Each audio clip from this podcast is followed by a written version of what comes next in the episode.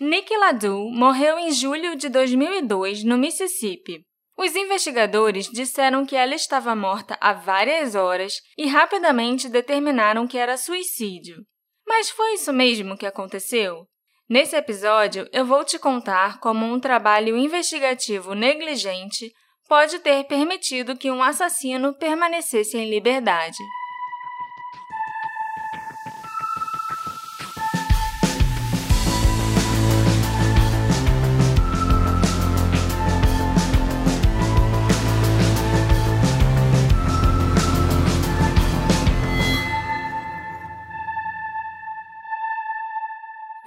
Assistentes! Bem-vindos a um episódio muito especial e diferente do Detetive do Sofá. Eu sou a Marcela e hoje nós vamos falar de um caso que oficialmente já foi solucionado. Mas ele é tão absurdo que eu tive que fazer um episódio a respeito.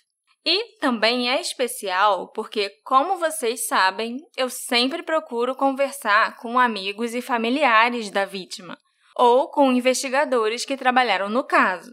E pela primeira vez vocês vão escutar trechos da entrevista que eu fiz por telefone com a Bonnie Ladu, a mãe da Nick Ladu, assunto do episódio 29 do Detetive do Sofá. Tá animada, Alexandre? Olá, Marcela. Vamos ver se esse episódio vai ficar tão bom quanto tá na minha cabeça. A gente tem mesmo muito trabalho pela frente. E sempre que a gente inserir a fala da Bonnie, eu vou mais ou menos aparecer depois traduzindo o que ela disse para todo mundo poder entender o que ela falou.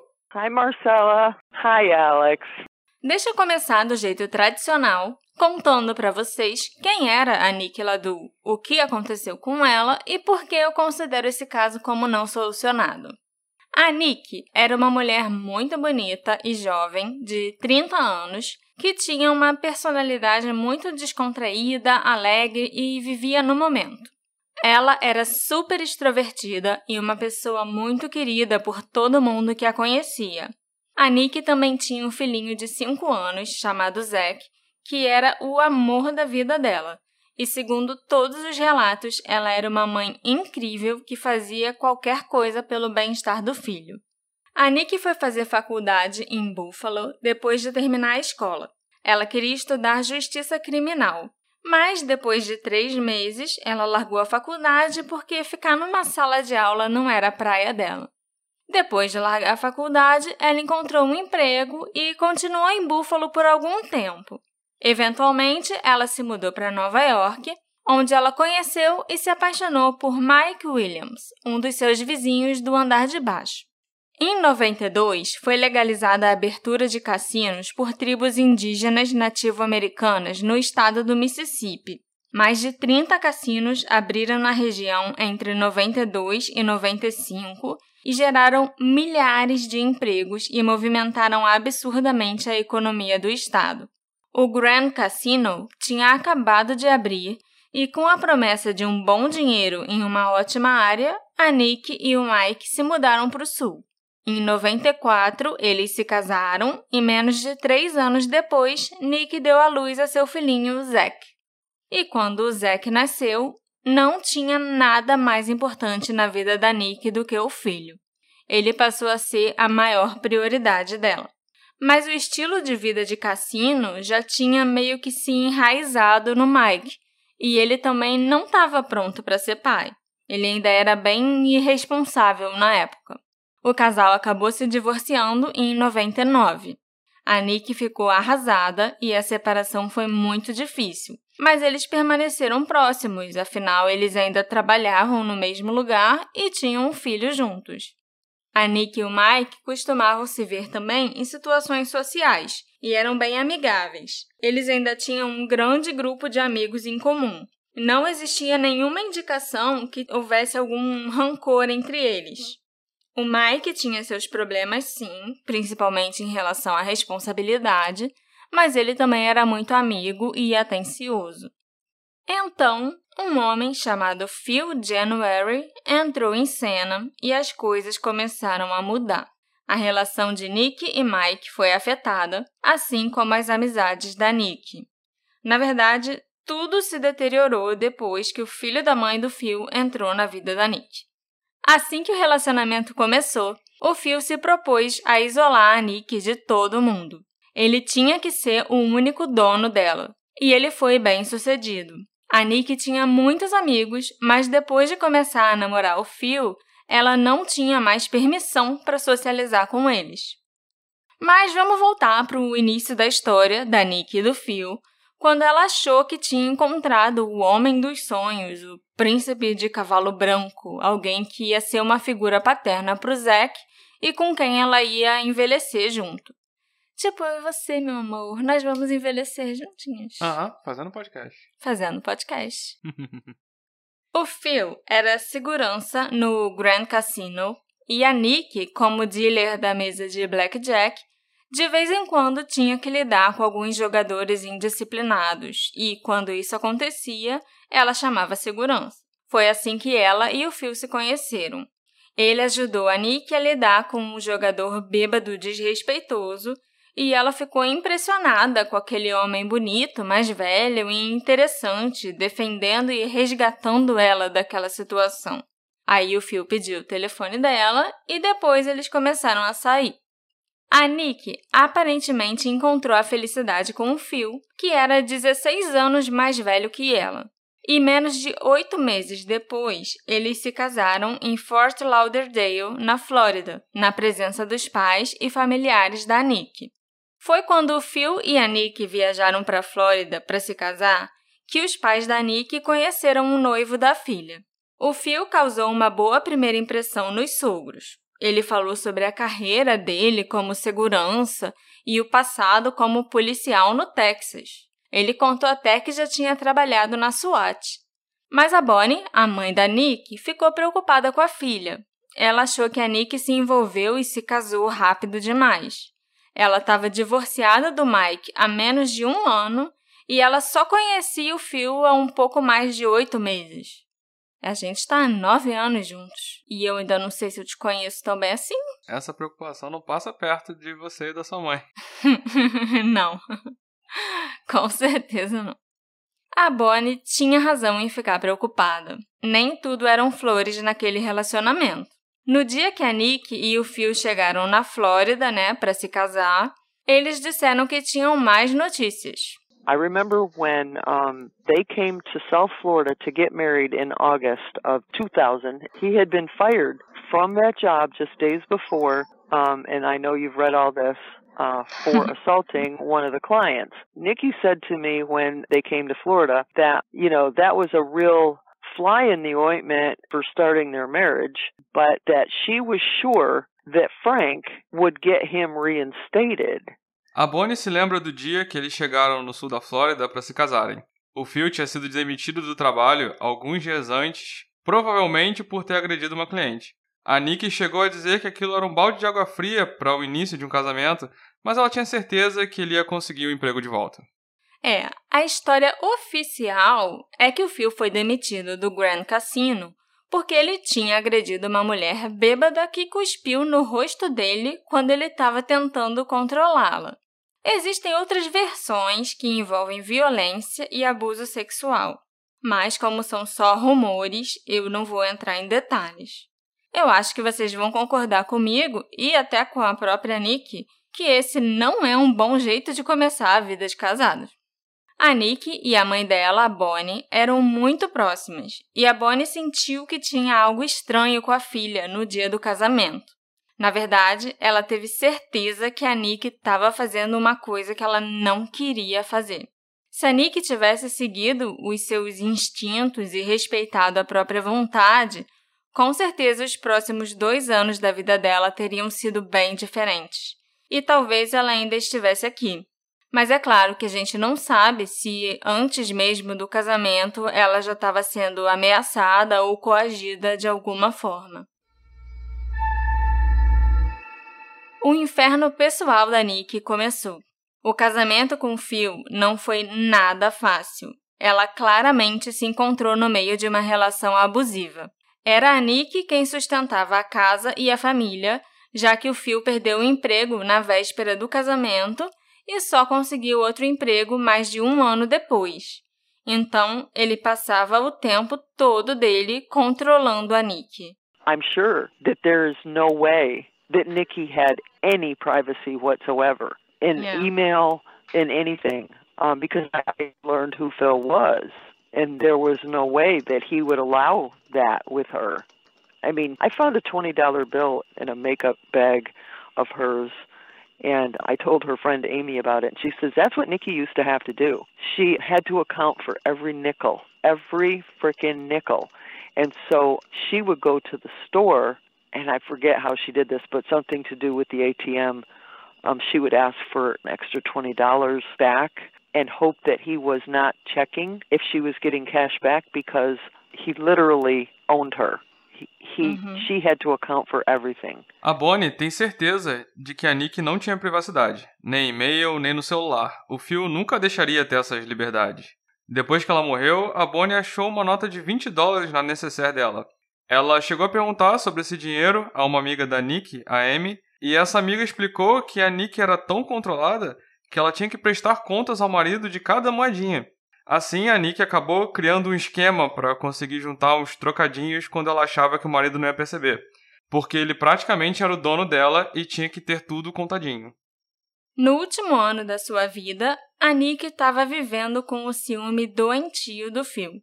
Vários amigos e colegas de trabalho dela disseram que o Phil tentava mantê-la sob controle. A personalidade da Nick parecia estar mudando. Ela se tornou uma pessoa solitária, deprimida e com medo de socializar com os outros. Por algum motivo, a única pessoa de quem o Phil deixou a Nick ser amiga foi uma mulher chamada Nancy Bird, que também trabalhava no cassino. E guardem esse nome, porque assim como o Phil, a Nancy vai ser uma das nossas pessoas de interesse. Nancy Bird. É. Hum. Vários colegas de trabalho da Nick disseram, após a morte dela, que muitas vezes a viam chorando ou chateada. Uma amiga da Nick, chamada Diane, contou para um investigador particular que a Nick estava chorando um certo dia e disse para ela que ela era constantemente ameaçada pelo Phil e que ele deixava post-its colados pelo apartamento dizendo que ela era um pedaço de merda e uma vagabunda. Que horror. Entre outras coisas, né? Porque isso aí é só um pequeno exemplo do que ele deixava de bilhetinhos carinhosos para ela. Eu vivo deixando bilhetinhos carinhosos para você, amor. Assim não. Não, carinhosos de verdade. Não Ah, tá. carinhosos fazendo aspas com os dedinhos, que nem eu fiz agora. Além do próprio Phil, é claro, só teve uma pessoa que disse que a Nick e o Phil tinham um relacionamento maravilhoso e invejável. A Nancy Bird. A única amizade que o Phil aprovava para Nick. Ao mesmo tempo em que enfrentava todos esses problemas no casamento e vivia um inferno com o marido, a Nick estava lutando com seus próprios demônios. Ela era viciada em analgésicos e sempre conseguiu esconder bem isso dos seus familiares e até do Phil por um bom tempo. Eu acho até bem triste isso de vício em analgésico, porque a pessoa geralmente se machuca e é receitado um analgésico que costuma ser altamente viciante e aí a pessoa acaba viciada sem querer. Isso aconteceu com a Nick. Ela ficou viciada em analgésicos depois que ela fez uma cirurgia para botar silicone nos seios. E aí o médico receitou o analgésico e ela acabou se viciando. Foi no feriado de Ação de Graças, em novembro de 2001, que a família da Nick a viu viva pela última vez. A Bonnie ficou bem preocupada porque ela achou que a Nick estava muito magra e abatida. Foi também durante esse feriado que a Bonnie começou a suspeitar que a filha tinha um vício. Nick e uma de suas irmãs armaram para que a Nick surpreendesse a mãe, chegando um dia antes do esperado. Quando a Bonnie abriu a porta, a Nick se jogou em cima dela e as duas caíram no chão.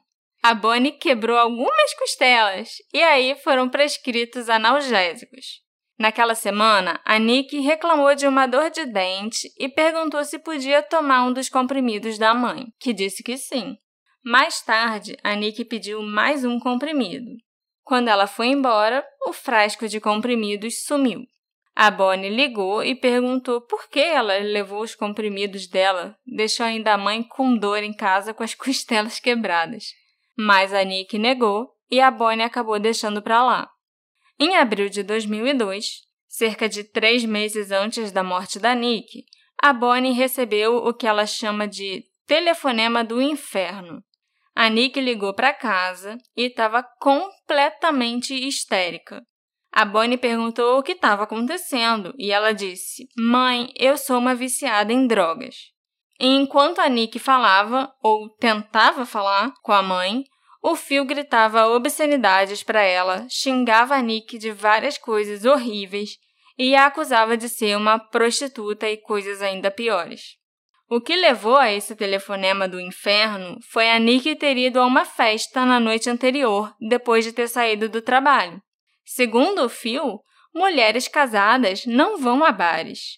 Mulheres casadas respeitam o marido, prestam contas do seu dinheiro e não saem com colegas de trabalho. Tá aí a explicação de por que eu estou com o Alexandre há nove anos e nós nunca casamos. Eu não quero ser uma mulher casada. Pelo menos não nos termos do filme. Imediatamente você tá devendo, né? Exatamente. Tá doido? Na noite em questão, o Phil ficou sabendo que a Nick tinha saído com os colegas para ir a um bar. Ele mandou ela voltar para casa imediatamente, mas a Nick não voltou. Ela já estava começando a se rebelar contra ele. E já passava das 6 horas da manhã quando o Phil deixou o Zack, de 5 anos, sozinho no apartamento e foi atrás da Nick. Ele chegou no bar, ela estava se despedindo dos amigos e a coisa ficou bem feia. O Phil começou um escândalo, puxou a Nick violentamente pelo braço e a arrastou até o carro. Todo mundo ficou com medo por ela. A Nancy, que estava junto com o grupo, seguiu a Nick e o Phil até em casa no carro da Nick para levar o carro, né, e se certificar também que a Nick ficaria bem.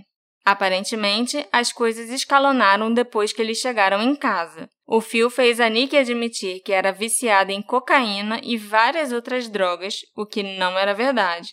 E ele também obrigou a Nick a ligar para a casa dos pais e dizer que ela era uma viciada, enquanto ele a xingava ao fundo. É o telefonema do inferno. She was forced.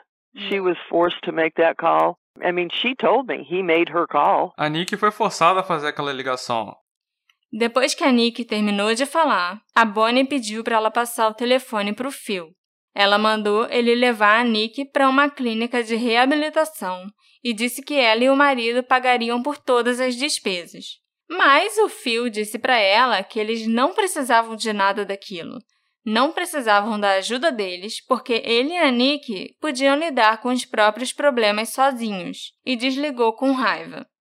Eu acho que o que o Phil queria de verdade é que a Bonnie e a família se virassem contra a Nick, tipo, dessem as costas para ela. É, isso é uma coisa que o abusador geralmente quer, é isolar a vítima de todos os amigos e da família, e se conseguir colocar todo mundo contra ela, melhor ainda. Nunca foi a intenção dele ajudar, né, a esposa. Ele queria mesmo fazer ela se humilhar com os pais. He called me a couple of weeks after that phone call and suggested to me that she was prostituting herself for money for drugs.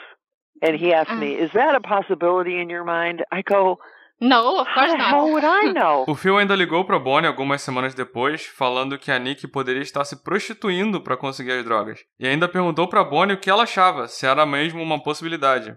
I don't live with I don't live near her. I don't know I don't see her in real life anymore. So my natural thing to say is no, she would never do that.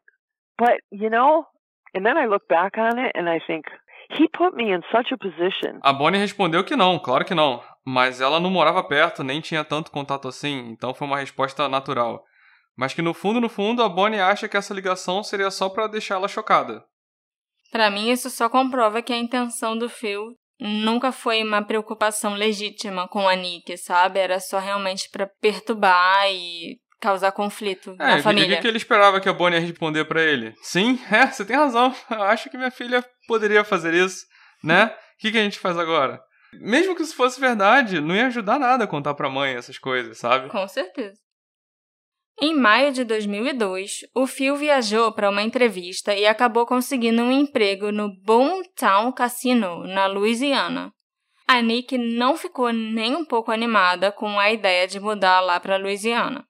Em meados de julho, o Phil ia começar a trabalhar no Boomtown Casino enquanto a Nick se encarregava de arrumar as coisas para a mudança da família.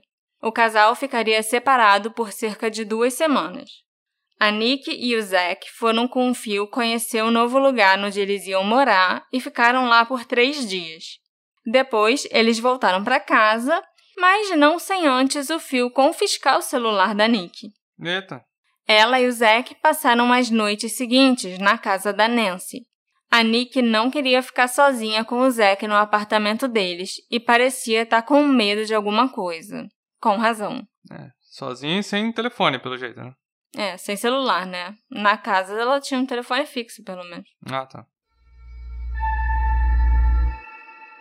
E agora nós vamos começar a falar do dia anterior à morte da Nick e como ela foi encontrada.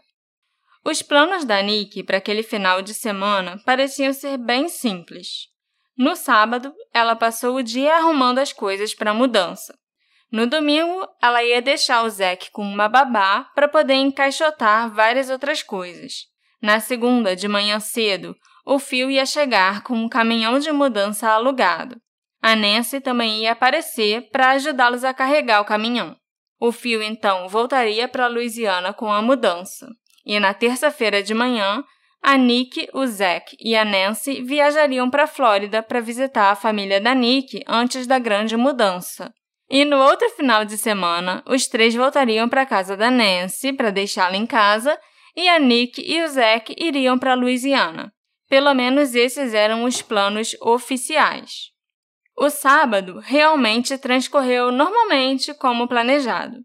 A Nick e o Zack dormiram na casa da Nancy.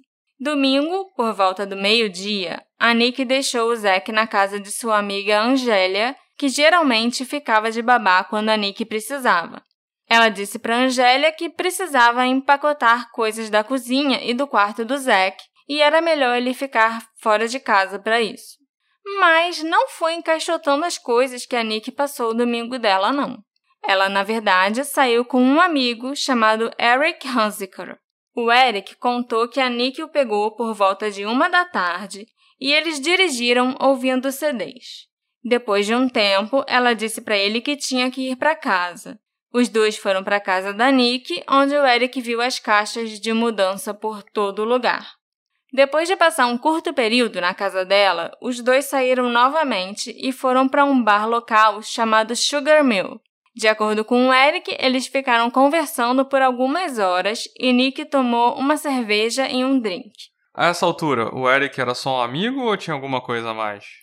A Bonnie chama esse dia que a Nick passou com o Eric de encontro. Então eu chutaria que tinha algo a mais, sim. Inclusive, eu espero que tivesse algo a mais. Espero muito que tivesse rolado de tudo naquele encontro, porque o filme merecia levar muitos chifres. É, eu concordo. Depois disso, a Nick e o Eric fizeram uma parada rápida no apartamento dele para encontrar alguns amigos. E em seguida, passaram algumas horas num bar de esportes. Por volta das sete e meia da noite, a Nick disse que precisava fazer uma ligação. O Eric ofereceu o celular dele para ela usar, mas ela recusou e preferiu usar o telefone público. Quando ela voltou, o Eric disse que ela estava muito nervosa e disse para ele que precisava ir embora. Não se sabe para onde ela foi e o que ela fez entre 8 horas e 10 e meia da noite, mais ou menos, que foi o horário que ela chegou na casa da Angélia para buscar o Zack. A Nick se desculpou com a Angélia por se atrasar e chegar tão tarde para pegar o filho. A Angélia disse que não tinha problema, que não era incômodo nenhum. As duas ficaram conversando por cerca de 20 minutos sobre o que o Zack fez naquele dia. Aí a Nick foi embora com o Zack umas 11 horas e tudo parecia normal. Entre 11 horas e 1h40 da manhã, já né, na segunda-feira, ela e o Phil ligaram um para o outro 27 vezes. Nossa! Eu acho que eu não te liguei 27 vezes até hoje. Isso pode ser verdade. Não. Nós não somos tão estranhos não, assim. Não, mas 27, mas essas ligações foram atendidas ou não foram Sim, atendidas? eles se falaram em 27 ligações. O Phil já tinha passado o dia inteiro ligando para Nick para tentar descobrir onde ela estava. Ele ligou para o apartamento dela, ligou para a casa da Nancy, para o trabalho da Nancy, isso tudo atrás da Nick. É isso que dá você ser um babaca e confiscar o celular da sua mulher. Depois você fica igual um doido sem conseguir falar com ela e sem poder perguntar onde ela tá e o que ela tá fazendo, Não. seu otário. Criou a oportunidade. Então, quando a Nick chegou em casa, ela teve que aturar o fio no telefone fixo e aturar provavelmente os chiliques dele e algumas discussões sobre onde ela passou o dia e com quem ela esteve.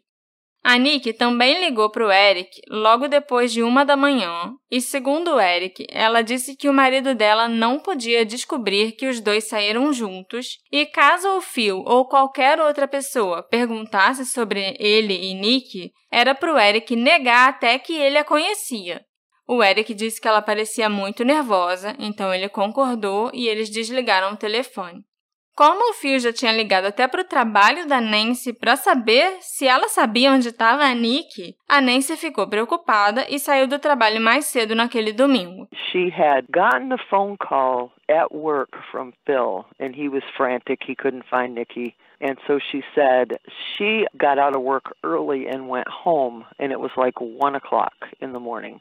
Mm. And she said she tried to call Nikki. Now, the condo phone records do not show that she tried to call Nikki at that time, but um, that's what she told me. And that Nikki didn't answer. O Phil ligou surtado para Nancy, porque ele não conseguia achar a Nikki. Aí a Nancy saiu cedo do trabalho, próximo de uma da manhã, tentou ligar para casa da Nick, porém os registros telefônicos não mostram essas ligações que ela diz ter feito.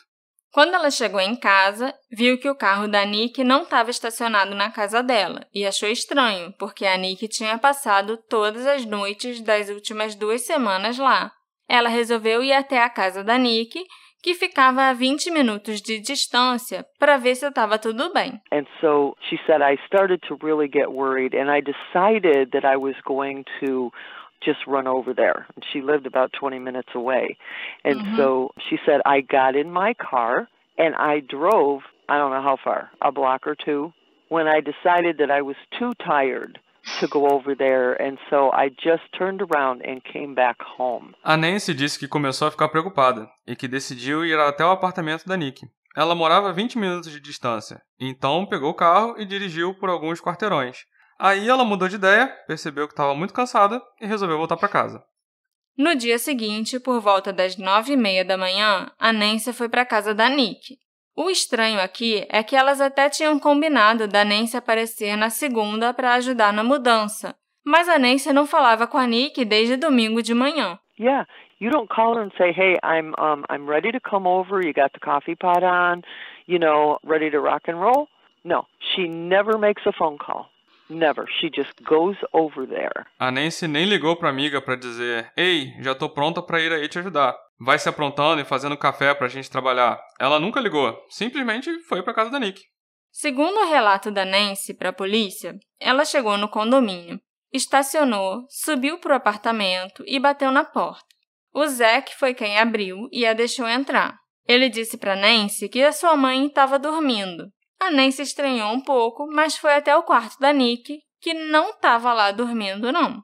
A Nancy, então, diz que ela procurou por Nick duas vezes no apartamento todo e não a encontrou. It was a small apartment. It was a little two-bedroom condo.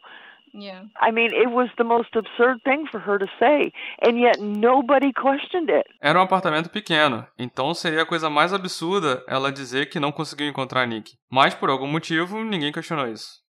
O único lugar onde a Nancy não procurou por Nick foi na varanda. E era na varanda onde a Nick passava a maior parte do tempo quando ela estava em casa, porque ela era fumante e gostava de ficar fumando lá fora. E a Nancy com certeza sabia disso, porque ela própria passava muito tempo na varanda conversando com a Nick. É muito estranho que ela diga que nunca foi procurar na varanda, sabe? Ah, eu procurei no apartamento todo duas vezes. Se você não procurou na varanda, você não procurou no apartamento todo. Exatamente. Eu, hein? No lugar que ela mais fica, né? Tipo, a varanda é parte do apartamento, gente. Depois de procurar, a Nancy foi até a janela do apartamento e viu que o Phil e o filho dele, o Matt, de 21 anos, tinham chegado no condomínio e estavam estacionando o caminhão de mudança. A Nancy então gritou para o Phil pela janela: Ah, a Nick tá aí com você? Ela não tá em casa. O Phil disse que o carro dela estava estacionado ali, então ela tinha que estar tá em casa. Ele e o Matt subiram e entraram no apartamento. Um dos primeiros lugares onde o Phil foi olhar foi a varanda, e foi lá que ele encontrou o corpo da Nick. Nick Ladu estava sentada numa cadeira com um ferimento à bala na cabeça do lado direito. A perna direita dela estava levantada. O joelho estava apoiado pela mesinha da varanda. A perna esquerda estava para baixo, normal, na cadeira. A arma estava na cadeira, entre as pernas da Nick, com a perna esquerda dela parcialmente em cima da arma. As mãos da Nick estavam entrelaçadas em seu colo. Na mesinha, em frente a ela, havia o maço de cigarros de Nick, Marlboro Medium 100, com o isqueiro dela. Do outro lado da mesinha tinha um maço de Marlboro regular, o clássico, com um outro isqueiro. No centro da mesinha tinha um cinzeiro cheio de bitucas de cigarro e um telefone sem fio coberto de sangue.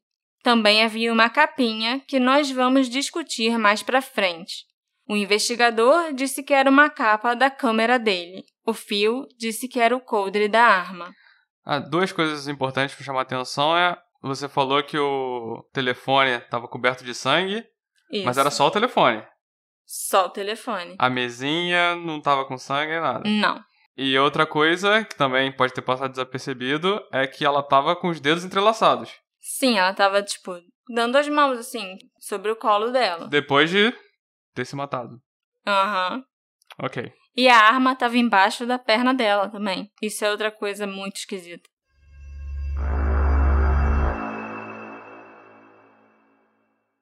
Olá, aqui é o Alexandre do futuro. Se vocês olharem o tempo do episódio no player de vocês, vão perceber que ele já está acabando. Pois é, a gente precisou dividir esse episódio em duas partes. Eu sei, eu sei, eu sou igual a vocês e também odeio quando, por exemplo, eu tô assistindo uma série e a temporada acaba sem terminar a história, num cliffhanger. Ou quando eu tô vendo um TikTok que acaba com continua na parte 2 e que parte 2? Ela nunca aparece a parte 2. Mas o nosso episódio do caso da Nick Ladu ficou muito grande.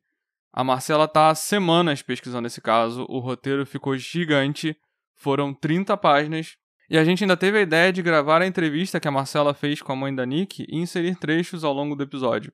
Mas eu espero que esse toque a mais sirva para apresentar para vocês a Bonnie, a mãe da Nick, que vocês tenham uma noção do que ela passa tentando trazer uma luz para o caso da filha, que atualmente é um caso encerrado de suicídio. Eu espero que até quem não tenha domínio do inglês consiga pelo menos ouvir a voz da Bonnie e poder se identificar com ela. Vocês podem ter reparado que eu não fiz uma tradução simultânea, mas se eu simplesmente repetisse tudo que ela fala traduzindo, eu acho que ia atrapalhar o ritmo do programa. Mas eu acho que ficou bom assim. Essa primeira parte é algo que eu e a Marcela nos agulhamos muito, e eu espero que vocês também tenham gostado e estejam ansiosos para ouvir o final. A gente não vai esperar até quinta-feira que vem para postar, vai postar o final do caso assim que ficar pronto. Ou seja, depende só de eu terminar a edição. Por falar nisso, como que a gente vai dividir os episódios? Parte 1 e parte 2, 29A e 29B, 29I e 29II? Não sei. O que, que vocês acham? Apareçam lá no Instagram para dar sua opinião e cobrar o final do caso da Nick, que agora só depende de mim. hey, você se interessa por crimes reais, serial killers, coisas macabras e tem um senso de humor um tanto quanto sórdido? Se sim, você não está sozinho. Se você precisa de um lugar recheado de pessoas como você, venha conhecer o podcast Pátria Amada Criminal. Todas as semanas tentamos entender o pior da humanidade. Nesse processo a gente ri, chora, fica brava, fofoca, porque afinal de contas é assim que a gente fala quando está entre amigos. Suas novas melhores amigas trevosas estão aqui no Pátria Amada Criminal.